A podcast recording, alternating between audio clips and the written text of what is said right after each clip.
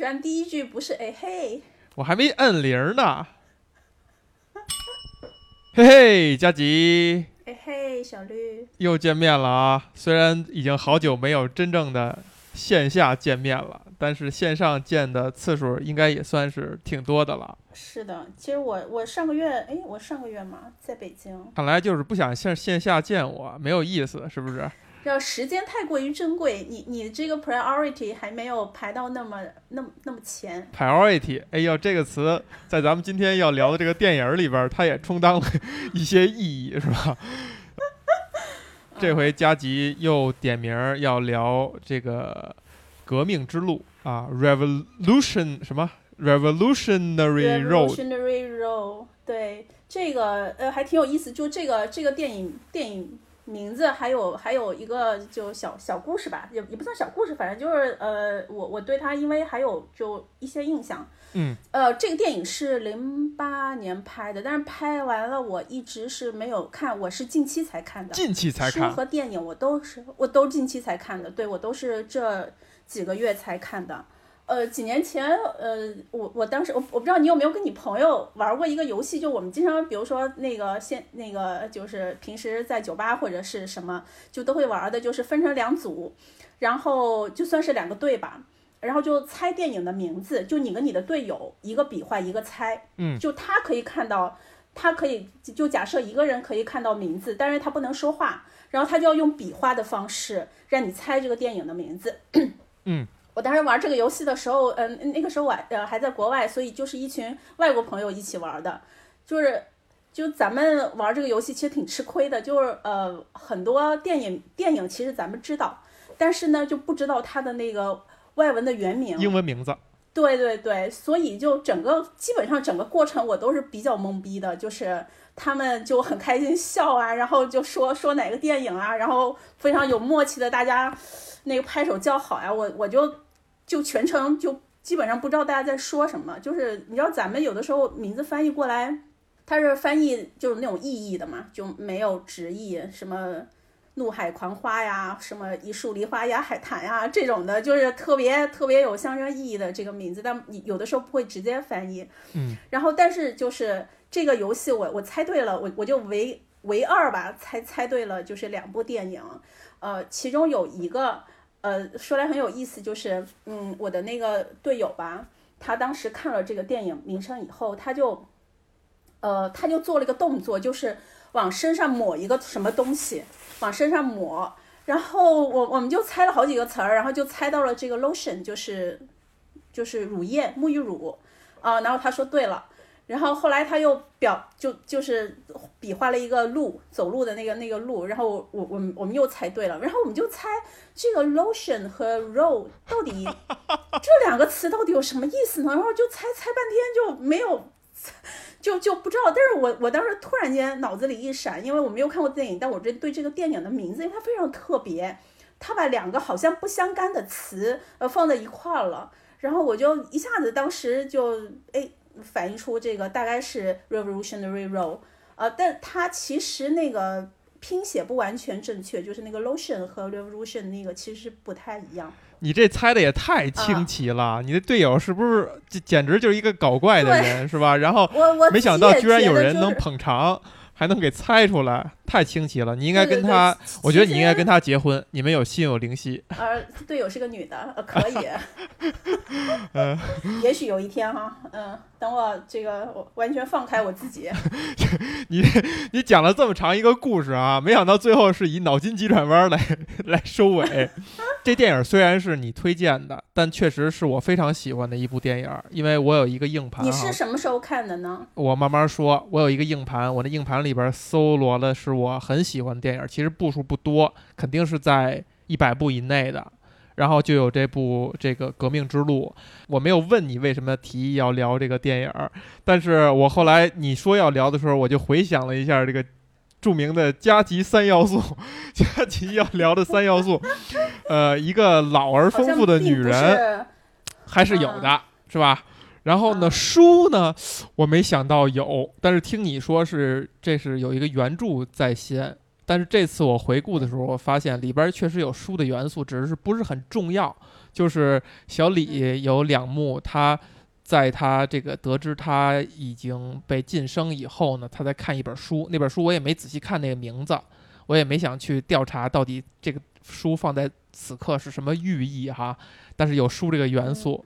然后那那个书，呃，我我我就呃，那那个书我先说一下，那个是一个就是他在学法语，因为他们啊，嗯，你就可以看到一就是其他的单词你不认识，但是你你你你认识法语这个单词，就是他在为他要去巴黎做准备，所以他手上那就是两有两个镜头给了这个书，啊，那就不能算书了。但是呢，床戏在这里边儿还算是挺有名儿的，而且围绕着这个床戏的花边新闻也还挺有意思，是吧？你可以多说一说，我以我我完全不知道。基本上勉强符合加急三要素哈。看来这个电影是够格儿，我们可以聊一聊。就是因为这个电影，刚才你说了哈，是零八年左右拍的，然后他其实我真正看到，我觉得应该是零九年，因为他好像是呃参加的零九年的那个颁奖季啊，那个时候我可能就已经有习惯，是在这个年初颁奖季之前就把相关的电影儿呃基本上都能找到就都看了。他获奖了吗？我没有我没有查。他在这个著名的奥斯卡上其实是没怎么斩获奖项的，我觉得其实也可以，也可以去想见，因为第一，呃，凯特温斯莱特啊，著名的肥温，其实那一年有一部非常厉害的作品，是朗读者吗？对，《朗读者》掩盖了他在他这部电影里边那个光芒，所以那部电影可能是不是让他真的拿了这个女呃最佳女主角啊？我有点忘了，可能是。然后呢，这个小李呢，尤尤其是男演技奖的部门，一向每年都是挺热的啊。这一部电影呢，应该不算是小李比较厉害的几部之一。他在之前好像刚刚提过这个呃《飞行家》《血钻》这种更厉害一些的、更捧他的戏，所以他也没有提。而从电影角度、从导演角度呢，其实呃都有的说法。当我记得当年的说法就是说，萨姆·门德斯导演是在重复他自己，因为他在三十多岁、三十出头的时候就导出了像《美国丽人》这种在当年就轰动一时的这种影片，然后基本上是在探讨相同或者相近的议题，所以这部电影呢，大家就就不会再再再去嘉奖它了。他好像是温斯莱特的前夫是吗？对拍这部电影的时候，他们俩还就是两口子。然后这个花哦边是说，拍完这部电影以后，俩人就就离婚了。我说到的是说，当年我看的时候哈，我真的是觉得有点儿沉闷，就看的我不是很喜欢。当时的噱头是说，这个大家都众所周知哈，杰克和罗斯这个在时隔十年之后，呃，再次相聚，两个人又又是名导萨姆·门德斯去导，然后结果看的时候呢，还真是有点失望，就觉得有点过于平淡了，而且感觉是吧，讲一对三十岁夫妇。的故事呢，好像离那个时候的我太过遥远了，连想象都无法想象。虽然其实其实年龄差距没有那么大，但是就感觉这个事儿离你很遥远。嗯就直到现在，我觉得好像这个，尤其是婚姻生活这个事儿，好像潜意识里，就如果我不定下来想的话，我觉得它是离我非常遥远的一件事儿。然后有意思是说，前几年就真正在我自己在三十岁左右的时候。忘了是因为什么又找来这部电影，当时就真的是看的非常喜欢，然后就把它收罗在了我的这个个人收藏里。嗯，直到这一次咱们要聊这个电影儿，我相当于间隔几年第三次去看这部电影儿哈，这个感受和和感想又不一样，也是很应现在的这个景儿。啊，至于分别怎么应景儿，咱们可以慢慢谈。但是我觉得在我身上挺有意思的一个关联是说，我在零九年看的时候哈、虽然不太喜欢这个电影儿，但是零九年在我身上发生了一件非常重大的事情，就是我创业。嗯嗯，我现在想，就是这个这一步跟这部电影儿有没有什么关系呢？也许在那个时间点上其实是没有关系的，但也许潜意识里，它默默的影响了我什么？因为你回过头来看这个电影儿，好像跟这个动作可能会是有所挂钩的。你的经历挺有意思的，就是每隔几年重新看这部，就是同样一部电影，然后有不同的这个想法，随着你阅历的不同，你的人生经验的积累，对，你对一个电影同一部电影的感受对，包括这次我回顾呢，我仍然觉得它确实是一部，呃，完成度整个成品感非常强的一部电影。佳吉，要不你就讲一讲这电影讲了一个大概什么样的故事？呃，我我得先说一下，我是先看了书再看了电影的。我为什么会去看书呢？就是呃，之前你知道有一个呃平台叫一席，一席之前做了一个叫梁老师的爱情课。他讲了六集吧，就是他每一集讲爱情的不同的方面，但是他用很多文学作品和电影来串起来来做呃例子来讲他的这些一些一一些观点。然后他提其中又提到了，他几乎在他那个讲座里头把整个故事都梳理了一遍。然后就当时我看完以后，我就呃，因为我对这个电影，我我刚才说了我有印象。他既然提到了书籍，所以我我就我就还是想把那个书籍看一下，因为我觉。如果电影这个先入为主的话，会会会影响我对书书籍的感受。我非常同意你这种顺序，这种顺序不太会影响你两对两种艺术形式的欣赏。呃，其实会，其实会。所以我在看电影的时候，我就觉得比较没有什么味道了啊。呃，我是因为这次要聊这个，所以我。嗯哦，我我先说一下，我第一遍，我今天为什么问你是不是在腾讯看的？因为我我自己第一遍是在腾讯看的，啊，所以嗯，对，所以它有一些这个敏感的，确实不应该。我我结果你发现少了一个要素，对不对？为什么没有传？对，因为当时因为那些亲密的镜头，我我我就记得当时可能是那个电影，它也是宣传的一个点。呃，宣传的一个噱头，所以我我隐约记得应该是有那些要素的，但是看完这个电影，它就非常的干净，所以我就 很自然的起了疑心，所以我后来去下载了一个一个非常好的一个版本，然后我又我又重新看了一遍，然后就等于是嗯。就是近期吧，看了两遍。那我后来就是，呃，再一遍看的时候，我，呃，第一遍看的时候，我会特别去想这个故事被这个导演讲成了什么模样，就他哪些东西没有没有交代进去，我会特别留意这一点。然后在第二遍看的时候，就是我们觉，呃，我们已经说要聊这个电影的时候，嗯。我又再去看了一遍，我我这一遍就更关注演员他们怎么去诠释这两个人物。呃，可以说，我觉得他们他们的表演是是非常棒的，非常非常棒的。就是佳吉，这个不得不插一句夸你一下哈，你确实是昆马路所有的同人里面准备最认真的是吧？这回看了两遍是吧？对对对，没有，主要是主要主要是就是第一遍看完以后，因为我这次因为看了书，所以我会乱。就是哪一些是只有书里有讲的，哪一些是其实呃电影里他通过其他的一些要素来交代的这个东西，我后来有点搞不清楚了，所以我就又看了一遍。然后这次就特别去去留意，我觉得确实是这个 Jack and Rose 他们人到中年的，就是从这这一对演员来讲哈，他们整个状态都就特别好。特特别就是你能看出这个十年的他们的成长，没感叹一句就是白人比咱们呃亚洲人老的要快一些，显老是吧？是吧？你看电影里边讲的是一个三十岁左右的人，我觉得现在电影当中的那个状态啊，看上去比咱们老多了。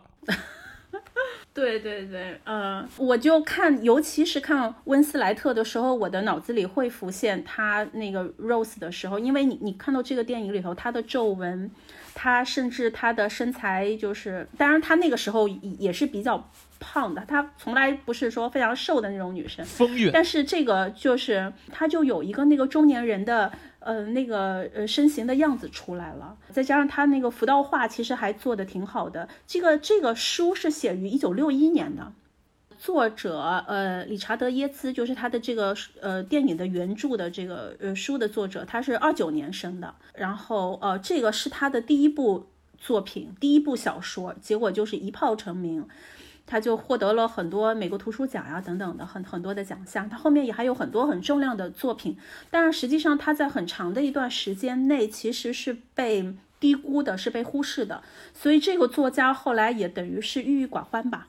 就是呃，就不得志而终。听说就是这个之所以要拍这部电影，是温斯莱特他看了这个小说以后，他非常的喜欢这个小说，是的，所以他就找来他生命当中最重要的两个男人，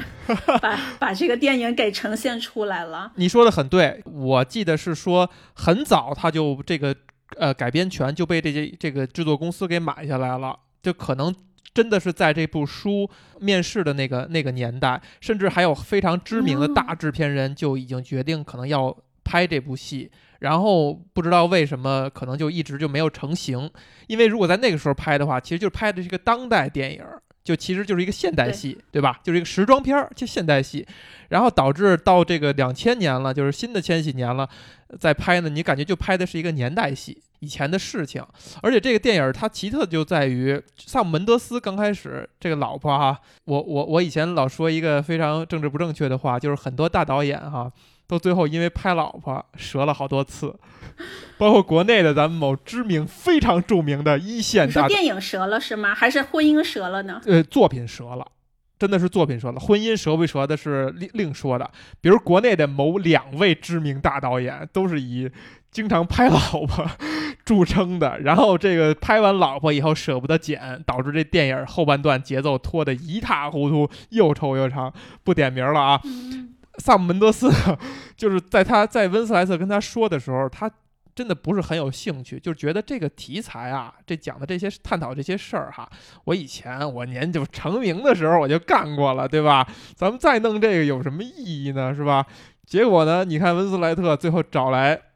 他，包括他参加这个这个电影在金球奖的颁奖典礼的时候，非常知名的名场面，就是他去领这个奖的时候，他当着所有人说。说我终于有机会能站在台上表达小李我有多爱你，什么你是我最一生当中最爱的人，底下坐着自己老公，然后就是当众表白，然后还有这一段，你想想他就是，我觉得也就是艺搞艺术创作者哈的男人，可能觉得自己老婆心目中的那个缪斯是另外一个人，他是可以接受的，因为毕竟他的创作也也会滋养到他自己。其实看到花边是说是这温斯莱特一手。去就促成这个项目，包括他怎么说服小李去呃去参演这个项目哈，甚至还有一个更有意思的花边儿。这个既然说到花边了，我就抢先讲出来啊，就是佳吉最喜欢的床戏啊。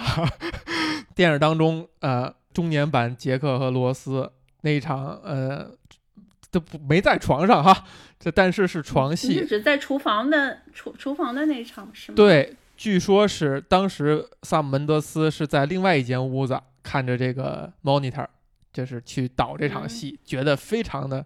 奇怪，就觉得怎么着都觉得别扭。然后那个温斯莱特呢，也是觉得这个小李是我最最好的朋友，用他的话说啊，我最好的朋友。然后导戏的人呢是我老公，这场戏也演的就是很别扭，就是一直找不着状态。只有小李，他说进入状态非常快。他说：“咱们十多年前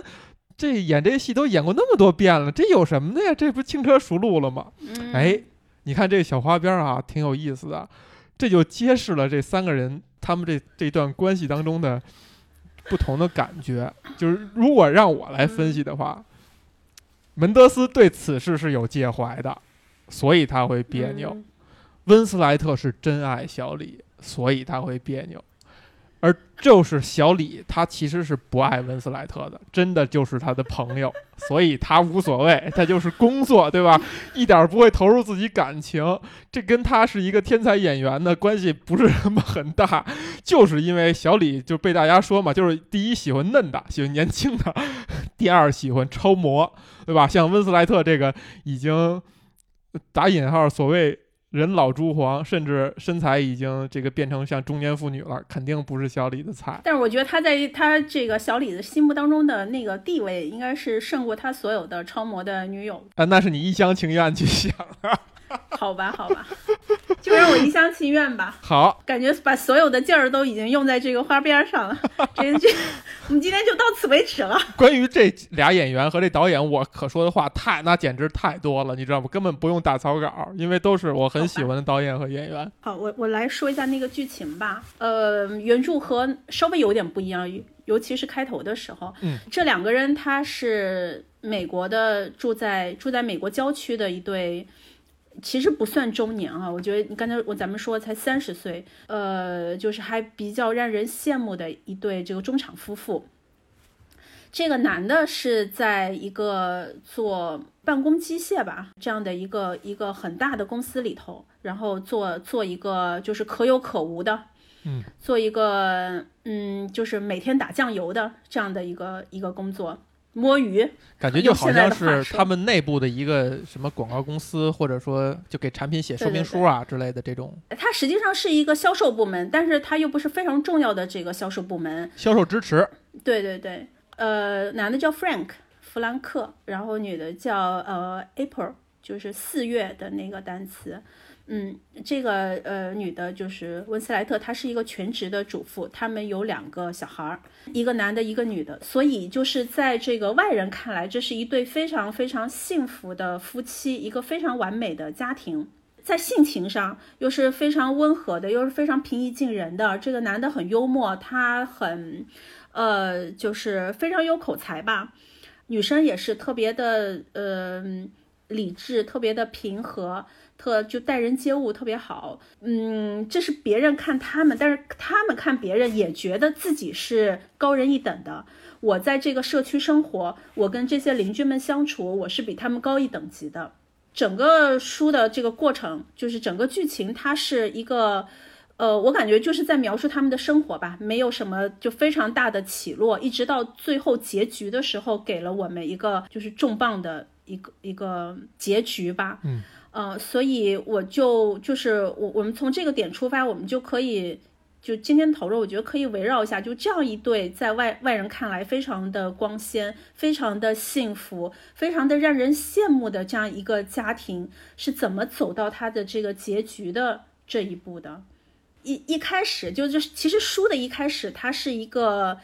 在在一个剧场里头。呃，在表演，这个女的在表演，是这个是什么呢？就是他们的这个郊区，嗯，这些就是平时无无所事事的这些，就是还挺有钱的这些居民们，他们就有一天就想说。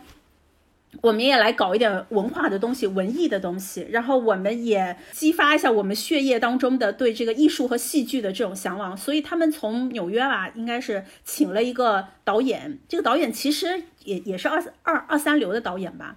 然后呃，就想排演一一出非常有名的戏剧，叫呃《化石森林》。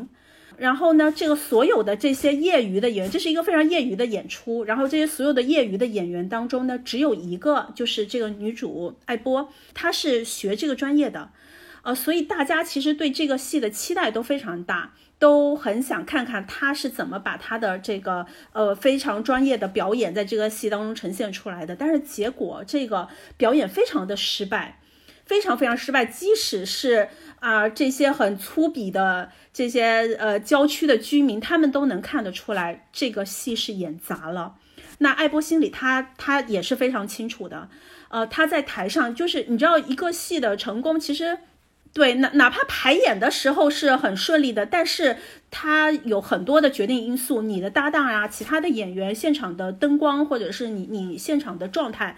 他已经做了。这么多年，将近十年的主妇，生了两个孩子都没有工作，然后更不用说去碰他的戏剧的这个专业这一块，他已经远离这个行业非常的久了。所以，他即使他用了好几个月的时间，这个全情投入的排排演，但是依然没有呈现他想要的那个效果，就这个戏是彻头彻尾的失败了。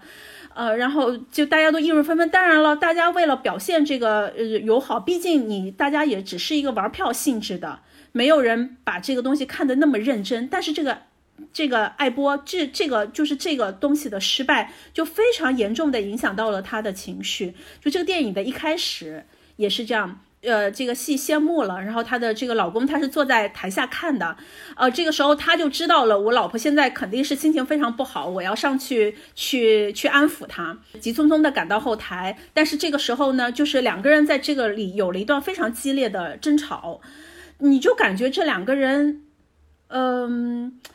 他们的这个这个争吵，呃，好像。好像是为了这个事情，又好像不是为了这个事情，好像又是这个事情只是一个影子。他们有很多的矛盾，呃，只是借这个事情发挥出来了。把这个电影分成几段，就是他们有几次重要的争吵，这个是其中的一次非常非常重要的一次争吵。这个是在这个一开始电影和书的一开始就爆发了，你就会想这一对到底出了什么问题？对吧？然后你看他们争吵的那些内容也是莫名其妙，他们好像都甚至没有讨论到这个剧。这个女的让这个男的说：“你能不能让我静一静，不要再说了？我只求你不要再说了。今天晚上，对我只求你不要。”这个男的一直想去解释，又要安抚，然后又把这个女的这个发脾气的这个状态牵扯到他其他的事情上去。呃，说你这个戏演砸了，并不是我的错，什么的会扯，会会扯这些东西。对，这个是他们的第一次的争吵。那这次的这个演出的失败，就让这个艾波他心里起了很多的波澜，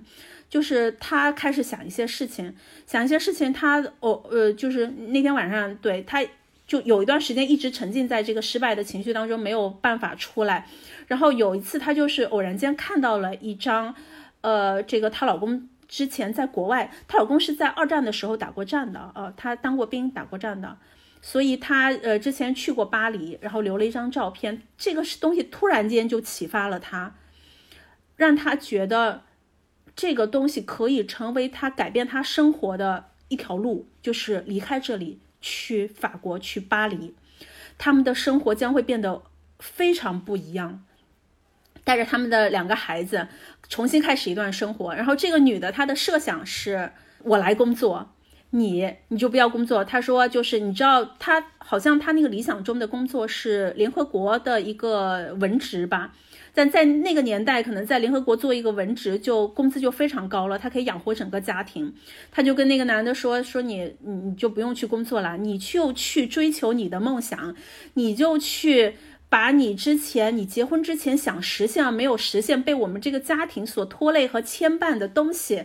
你彻底的放开它，你去国外实现你的梦想，你去作家也好，你去画画，你去写作也好，你去画画也好，甚至你什么都不做，你在家里，你你你待五年，我养你五年，都可以，你去做真正的你自己。啊，他就想的特别好，你也讲的，你讲的也很有激情，佳琪，哎呦，你都把我看傻了。对，他就他就呃，因为看这段的时候是非常有感觉的，因为你刚才说这是一个，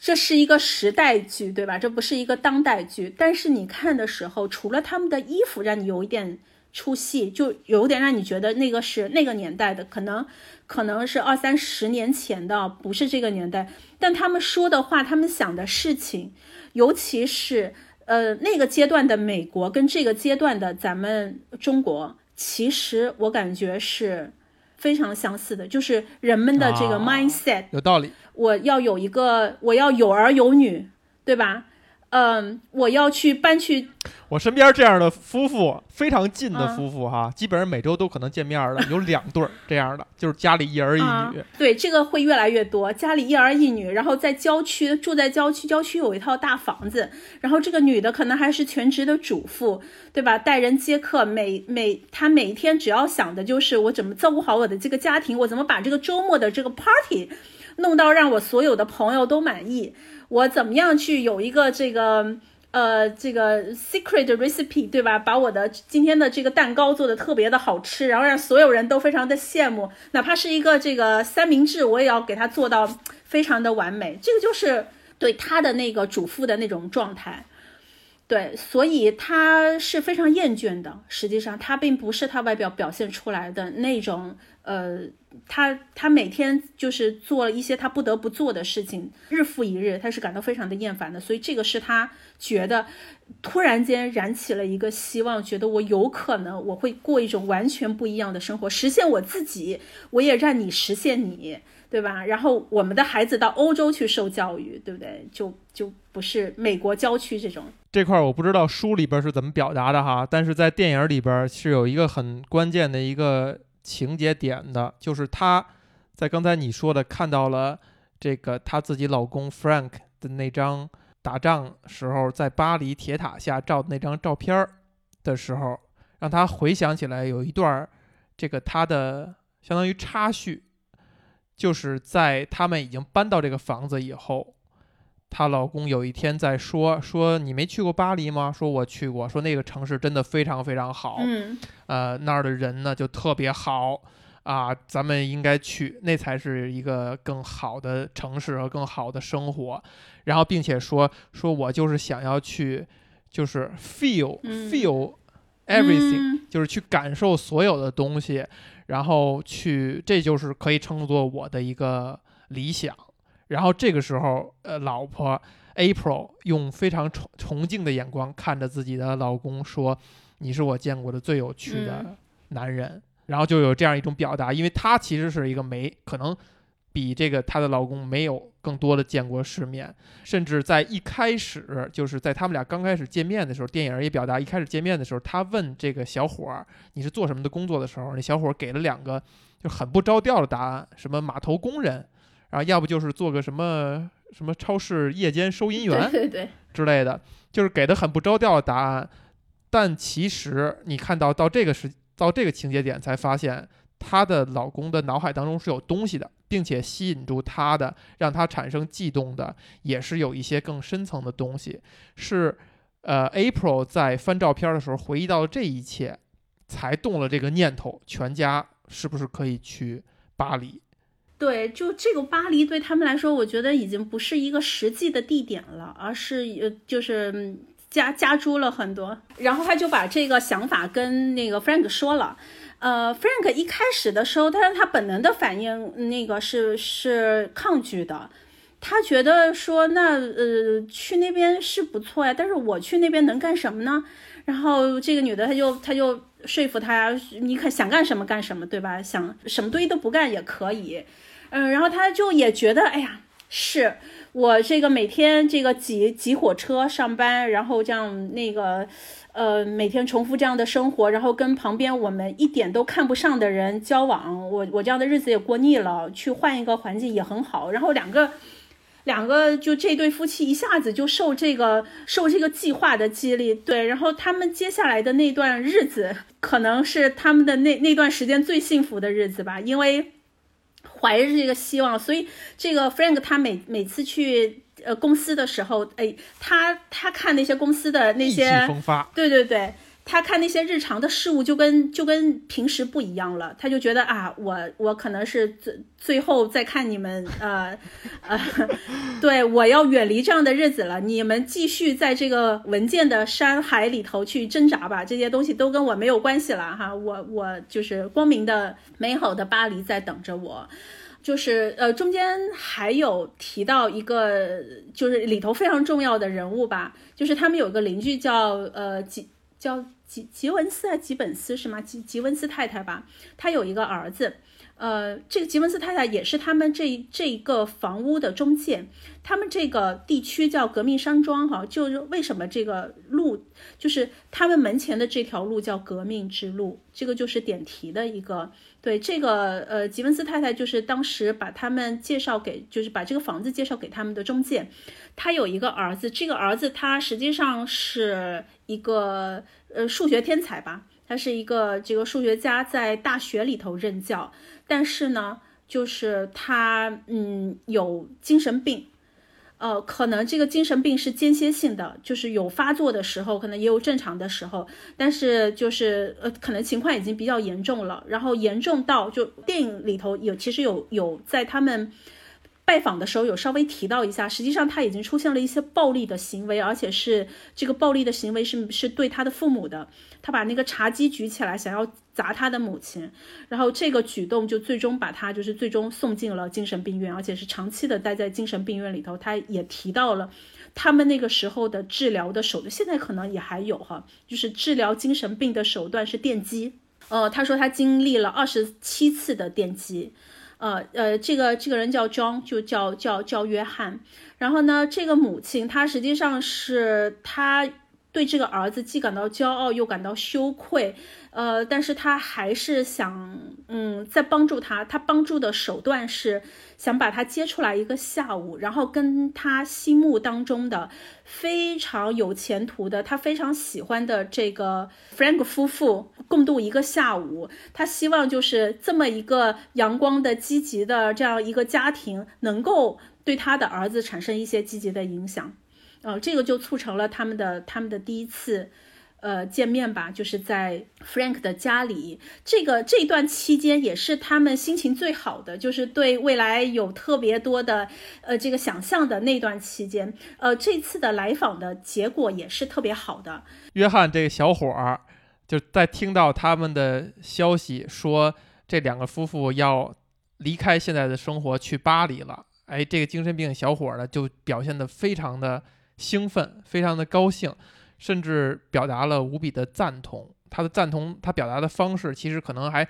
一边挤兑他妈妈，就说：“你知道这事儿吗？啊，就那意思，就是哎，他好像冥冥之中看透了这一切，就是哎，你们这些人其实才是有毛病的人。这对夫妇还跟我是能是一类的人，他反而是很赞同这件事情，很认同这件事情。然后这个 Frank 看到这个这苗头不对，就把这约翰带到外边，说咱们去外边逛一逛，呃，透透风。然后在这个散步过程当中。”进行了一番交谈，就是约翰跟他你一言我一语，表达了对他们这个做法的认同。然后 Frank 也是借机，就是顺着这个话说出来，我们就是要逃离这些，就是没有希望的生活或者没有希望的工作，这些一切一切，去说了这些话。然后，哎，相处非常的融洽。他的原话是，就是 Frank 说了一个词嘛，叫做绝望的空虚，就是 hopeless emptiness。这个约翰就听到这个，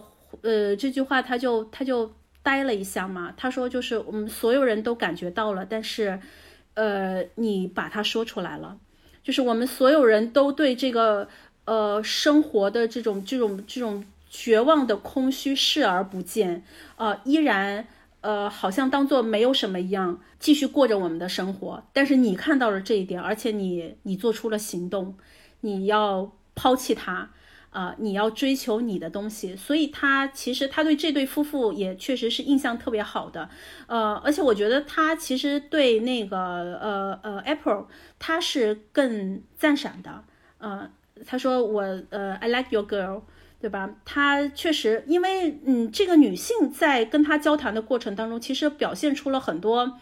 同理心、同情心，就是这个妻子比丈夫其实他更真实一些，他在整就是。他整个生活当中，他都更真实。他虽然也有就是呃外表的客套的这些东西，但是他相对来说，他会他他对待他的那些邻居，对待他自己的内心，对待这个精神病人，他都是更真诚的。这个精神病人就是他在剧中有一点就是这种防讽的这个作用。对对对，他实际上是唯一的真正的清醒的。值得一提的是，说这个在奥斯卡上唯一一个提名的这个电影，唯一一个提名的就是这个迈克山农，就扮演这个约翰的。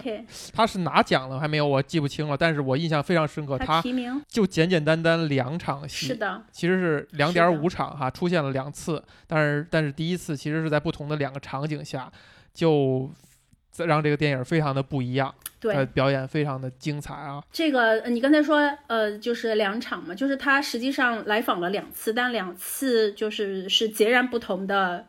这个气氛和结果，这个第二次我们到后面再说。那第一次就是以以其实以一个比较愉快的，就是各方都非常满意，他的母亲也非常的满意，他儿子也觉得就是这这是一个非常愉快的下午，受到了一点启发。然后这个这这这对夫妇，由于当时是在他们确实是呃一个一个状态非常好的时候，所以这是一个各方都非常满意的聚会。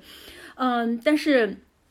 剧情到这个时候就开始转折了，就发生了一件事情，使他们的这个巴黎的计划受阻了。这个事情就是这个女主意外怀孕了。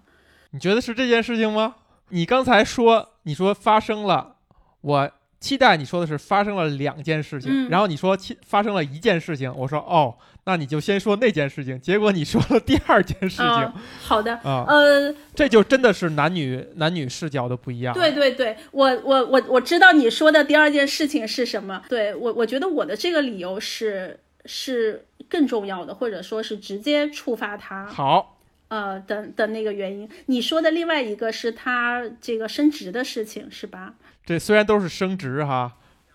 两个字儿不同哈，一个是，一个是男主角 Frank，对吧？在他之前就刚才加急形容的，上班的时候就已经飘了，哎呀，眼前这一切早就马上就会离我远去了，于是特别放飞自我的去做他的工作，哎，反而得到了非常好的收效。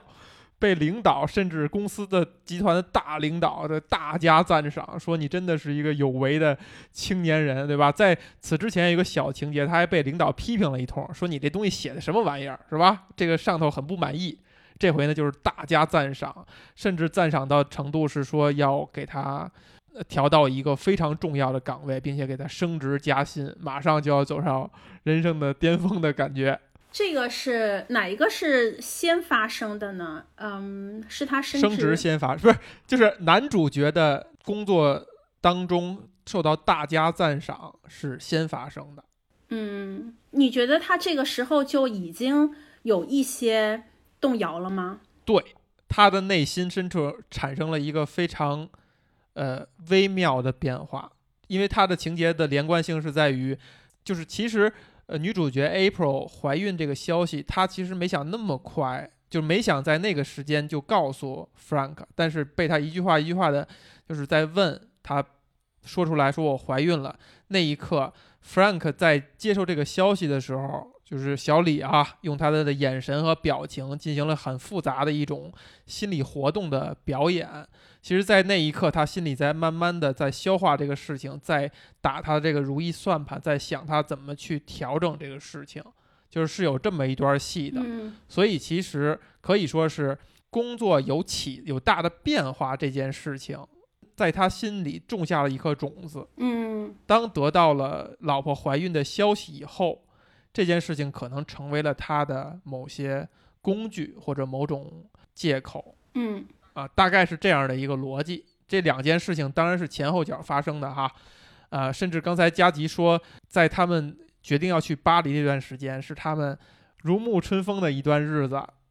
那段经典的床戏 也是在这段时间发生的。对吧？其实你可以看到有一定有一层表意，就是也如果不是因为现在他们这么高兴，觉得那么有希望的话，这两口子早就已经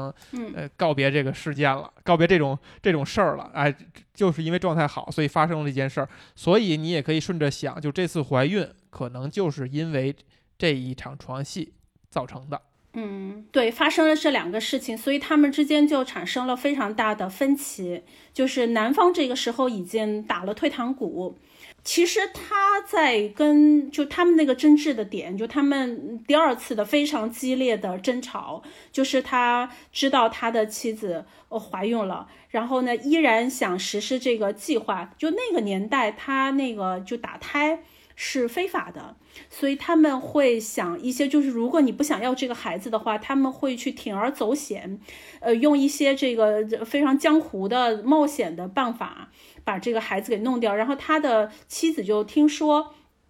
有一种办法，就是如果这个是他是在孕期在十二周以内的话，用一个什么橡皮管子，然后就可以就自己做这个手术。然后他就准备了这些东西，然后 Frank 就非常意外的，呃，就偶然间发现了这个东西，就大发雷霆。他觉得就是。呃，这个不是我们走的一个好的时候，我们没有办法给我们的这些孩子们提供。如果我们去了欧洲，现在我们没有办法给他们提供一个非常好的这个生活条件，所以他建议是暂时搁置这个计划。但是 April 觉得。就这个孩子不应该成为我们改变自己生活的一个阻碍，就是我们已经浪费了很多时间了，现在是这个时候，我不管发生什么样的事情，我都要面对他，我都都不能阻止我实施这个计划，哪怕他是一个孩子，对吧？我也要把他冲到下水道里头去。对我，哎呀，非要说的这么细节吗？其实这个东西就是男的用女女，其实他利用了女性的这个心理，这个是用他，这个就是 Frank 他非常鸡贼的地方。他感受到了，就是这个女的，她又她其实非常想去，但是她又对她的孩子就是怀有一种愧疚感，这种母母性天然的母性的这种愧疚感，她就拿的这个东西对她进行攻击。你去实现你你这个莫须有的这种梦想，实现这个梦想的基础是你把我们的孩子冲进下水道，对吧？你牺牲了我们的一个孩子，然后去追求你的这个还不知道能不能实现的这种。这种幸福生活，对这个是他后来就这个女的被他就拼命的打击，呃，然后数落，这之后就是他也渐渐的崩溃了，他觉得他改变不了了，就是他们还得继续再过这样的日子，然后他已经无法忍受了。对，这个就是他们最后的那个爆发的点。然后这些东西是被谁一下子点出来的呢？就是 John 第二次拜访的时候，他一下子就揭开了这个男的的的这种温情脉脉的面纱啊。他说：“我甚至是觉得你故意让她怀孕的，你要一辈子躲在你老婆的这个孕妇装的后面。”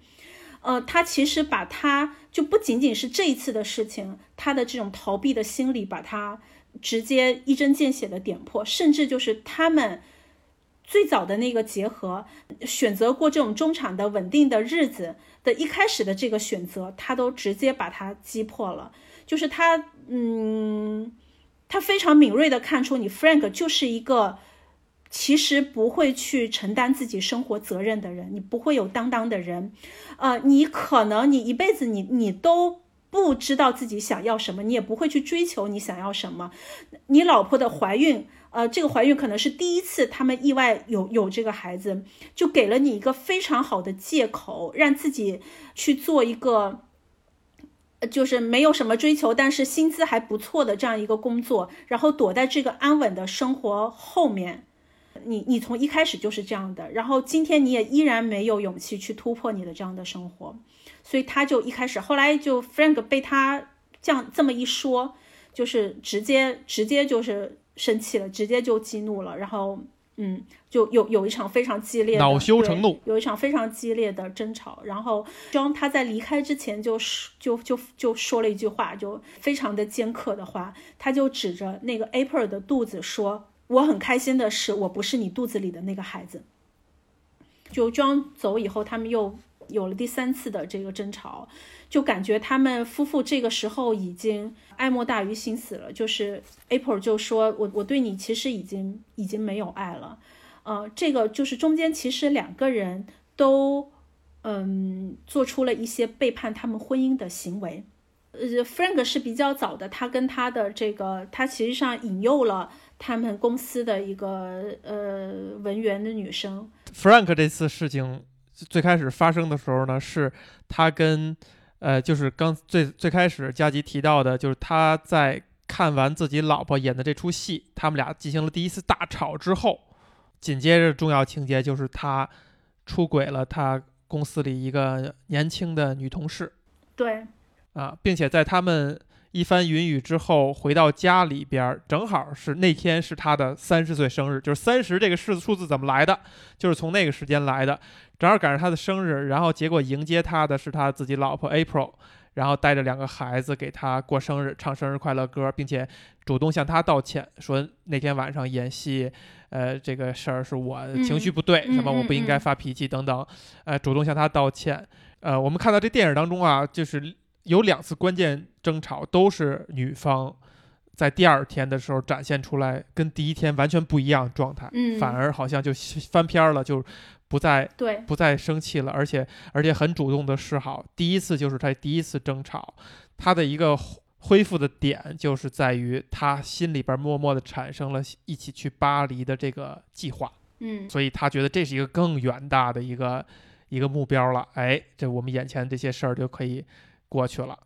啊，这是 Frank 的这次出轨，然后 April 的。这次出轨呢，其实是就 Frank 他不止一次，他跟这个女的关系保持了一段时间，就是他们第一次约会完以后，对他们其实还就是暗通款曲好几次。然后 April 的这次出轨呢，其实是他他们有一对儿啊，跟他们年龄相仿的一对儿邻居啊，这对儿邻居呢，其实也给了一点篇幅描述他们的生活。就这两个人可能比 Frank 这两个人啊还要已经就觉得这个生活婚姻啊各种不顺就索然无味了。比如说男主人在进到客厅看见孩子们在看电视的时候，他主动搭话，没有一个孩子理他，哎呀，给他弄得非常生气。然后女主人呢是当他们第一次听到呃 Frank 夫妇跟他们说准备去巴黎的时候，他们表面上觉得哎呀这个。就很震惊哈，然后呢，就赶紧礼貌性的恭喜啊，或者怎么样。但是回到家以后，在谈论这个事儿的时候，俩人都表达了说，觉得觉得他们这个太小孩子气了，小家子气这种草率，不负责任的行为。但是女主人就是莫名其妙的就哭了出来。嗯，啊，你能看到这个表达，就好像是他他自己内心深处好像就是是一种羡慕，很复杂的情感。就大家都在过这样的日子，如果就是没有人打破，那大家也就这样过下去了。我们就假装一切事情都没有发生，没有人戳破这个事情，大家好像都相安无事。但是有一对夫妻刺儿头，突然间用自己的行为来戳破了这个事情了，弄得大家就也都不高兴了。对，这对邻居其中的那个男主人，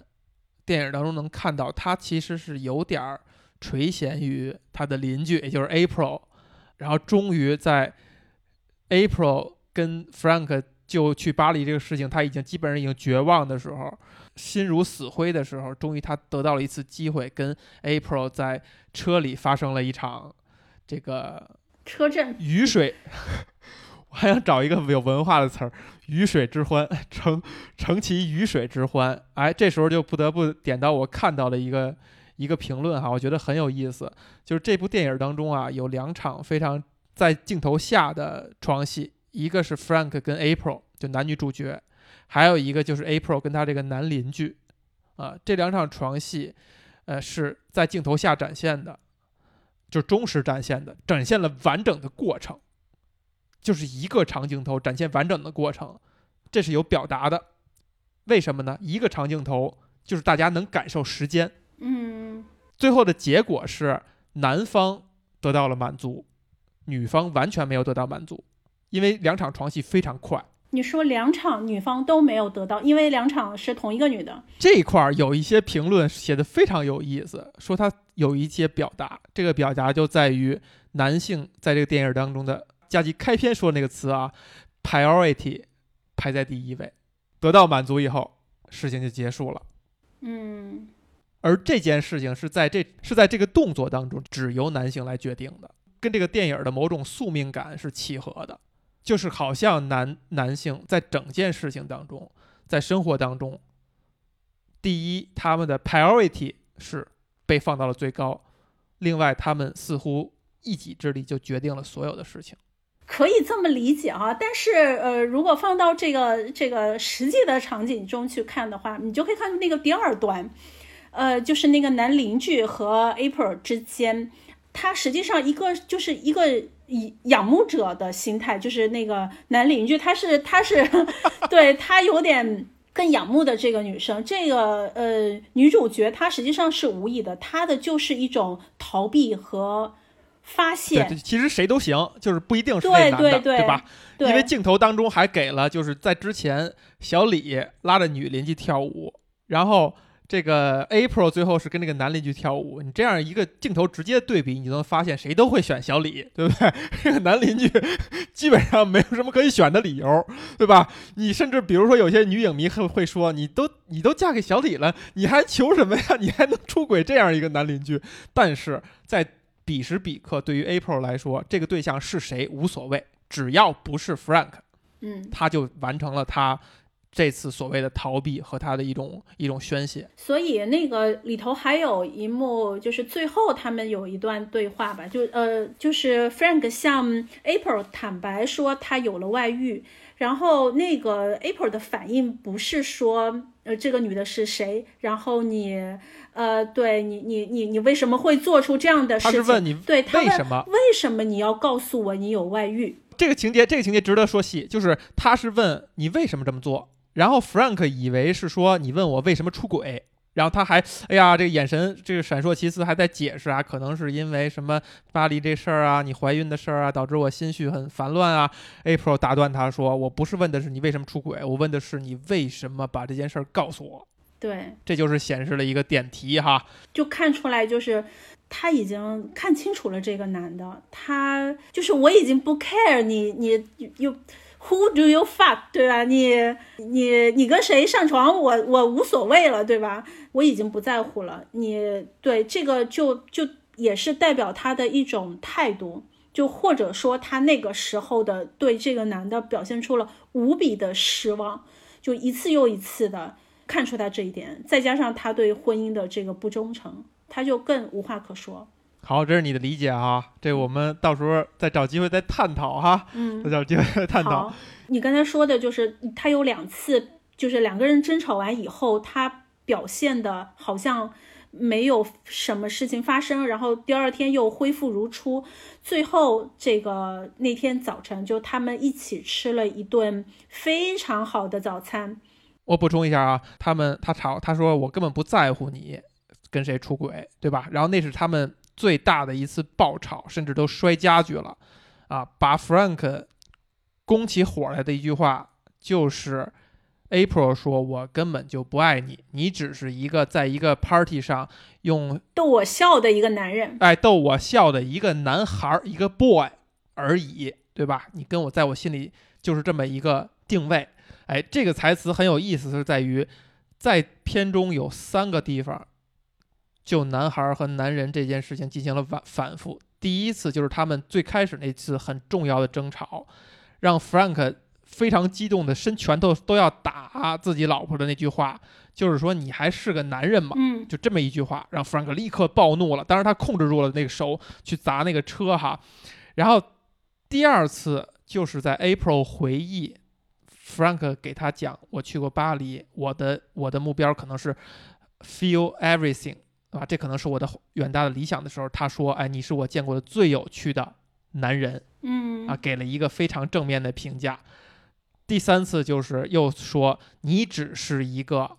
在 party 上逗我一笑的 boy，嗯，仅此而已。这三句话，这说完 boy 这句话，甚至说我根本就没有爱不爱你的时候，然后 Frank 就真的声泪俱下，就简直就暴怒，就说你不爱我，你跟我结婚，你跟我生孩子，咱们你在我的房，你在我的房子里，等等等等，就是简直就是盛怒。嗯嗯嗯。俩人这是最最激烈的一次争吵。第二天早晨，对他又就是好像没有什么事情发生，然后又恢复平静，然后给他做了一顿非常好的早餐，然后在这个他就问他想吃什么呀，呃，蛋要怎么煮呀，等等的，然后还呃就是问起他工作上的一些事情，工作上的细节，然后呃，Frank 也非常耐心的跟他解释，这个是我注意到，就是唯一一次在 Frank 在整个电影当中。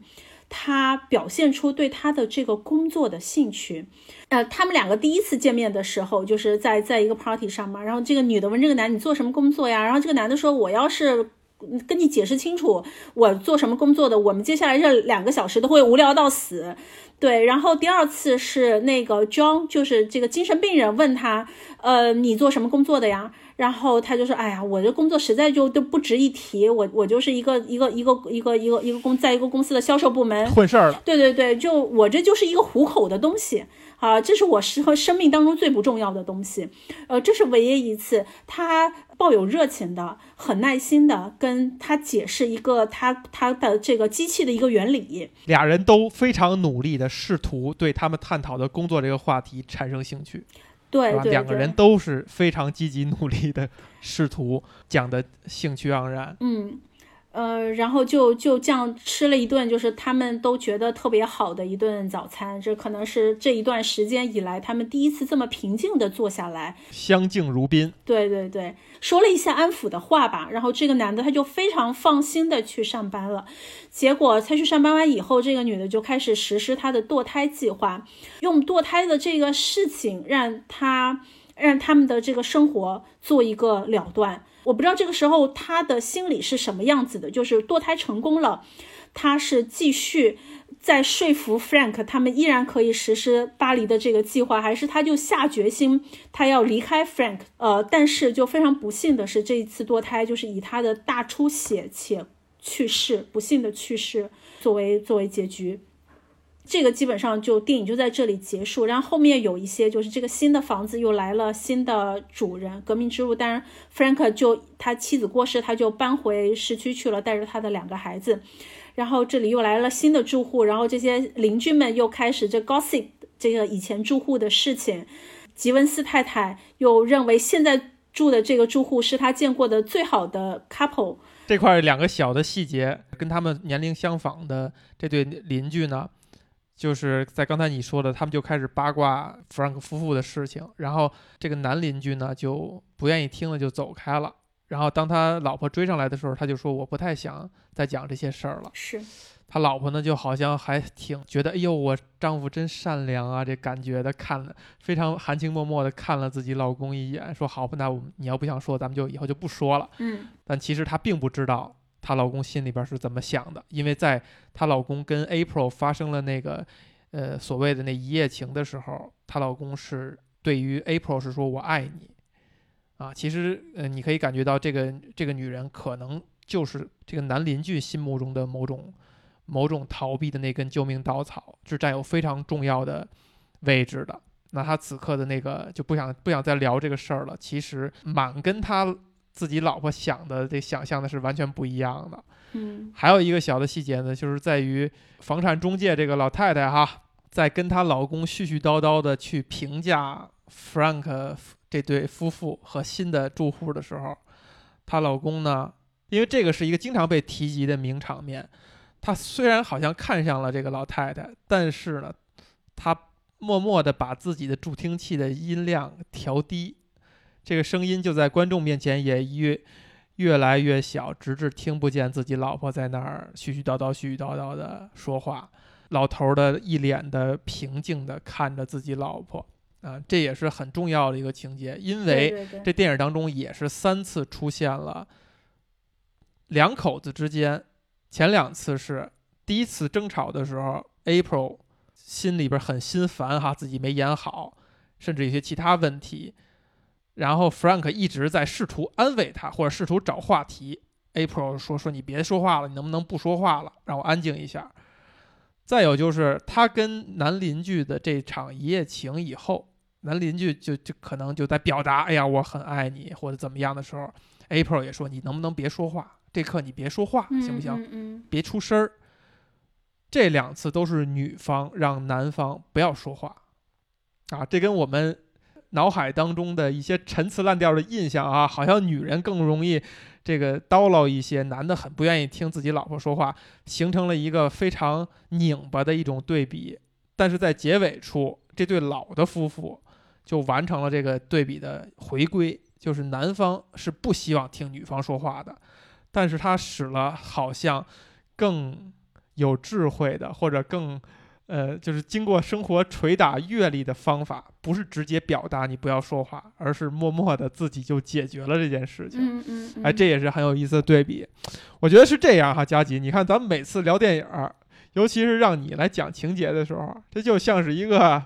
这个导演音轨一样，你讲的还挺还挺细，一笔插叙插意。表达了一些自己的观点，然后呢，我呢还不想不好插话，因为一参与讨论呢，这讲情节又讲不下去了。但是讲完以后，发现一个多小时过去了，还什么都没有聊。然后其中呢有很多细节，其实都是值得我们掰开了揉碎去探讨的啊。对对对，但是也许我们在探讨，可能很多事儿就忘了，那没有关系，那就说明他们不重要。但我们必须得重新起一期了。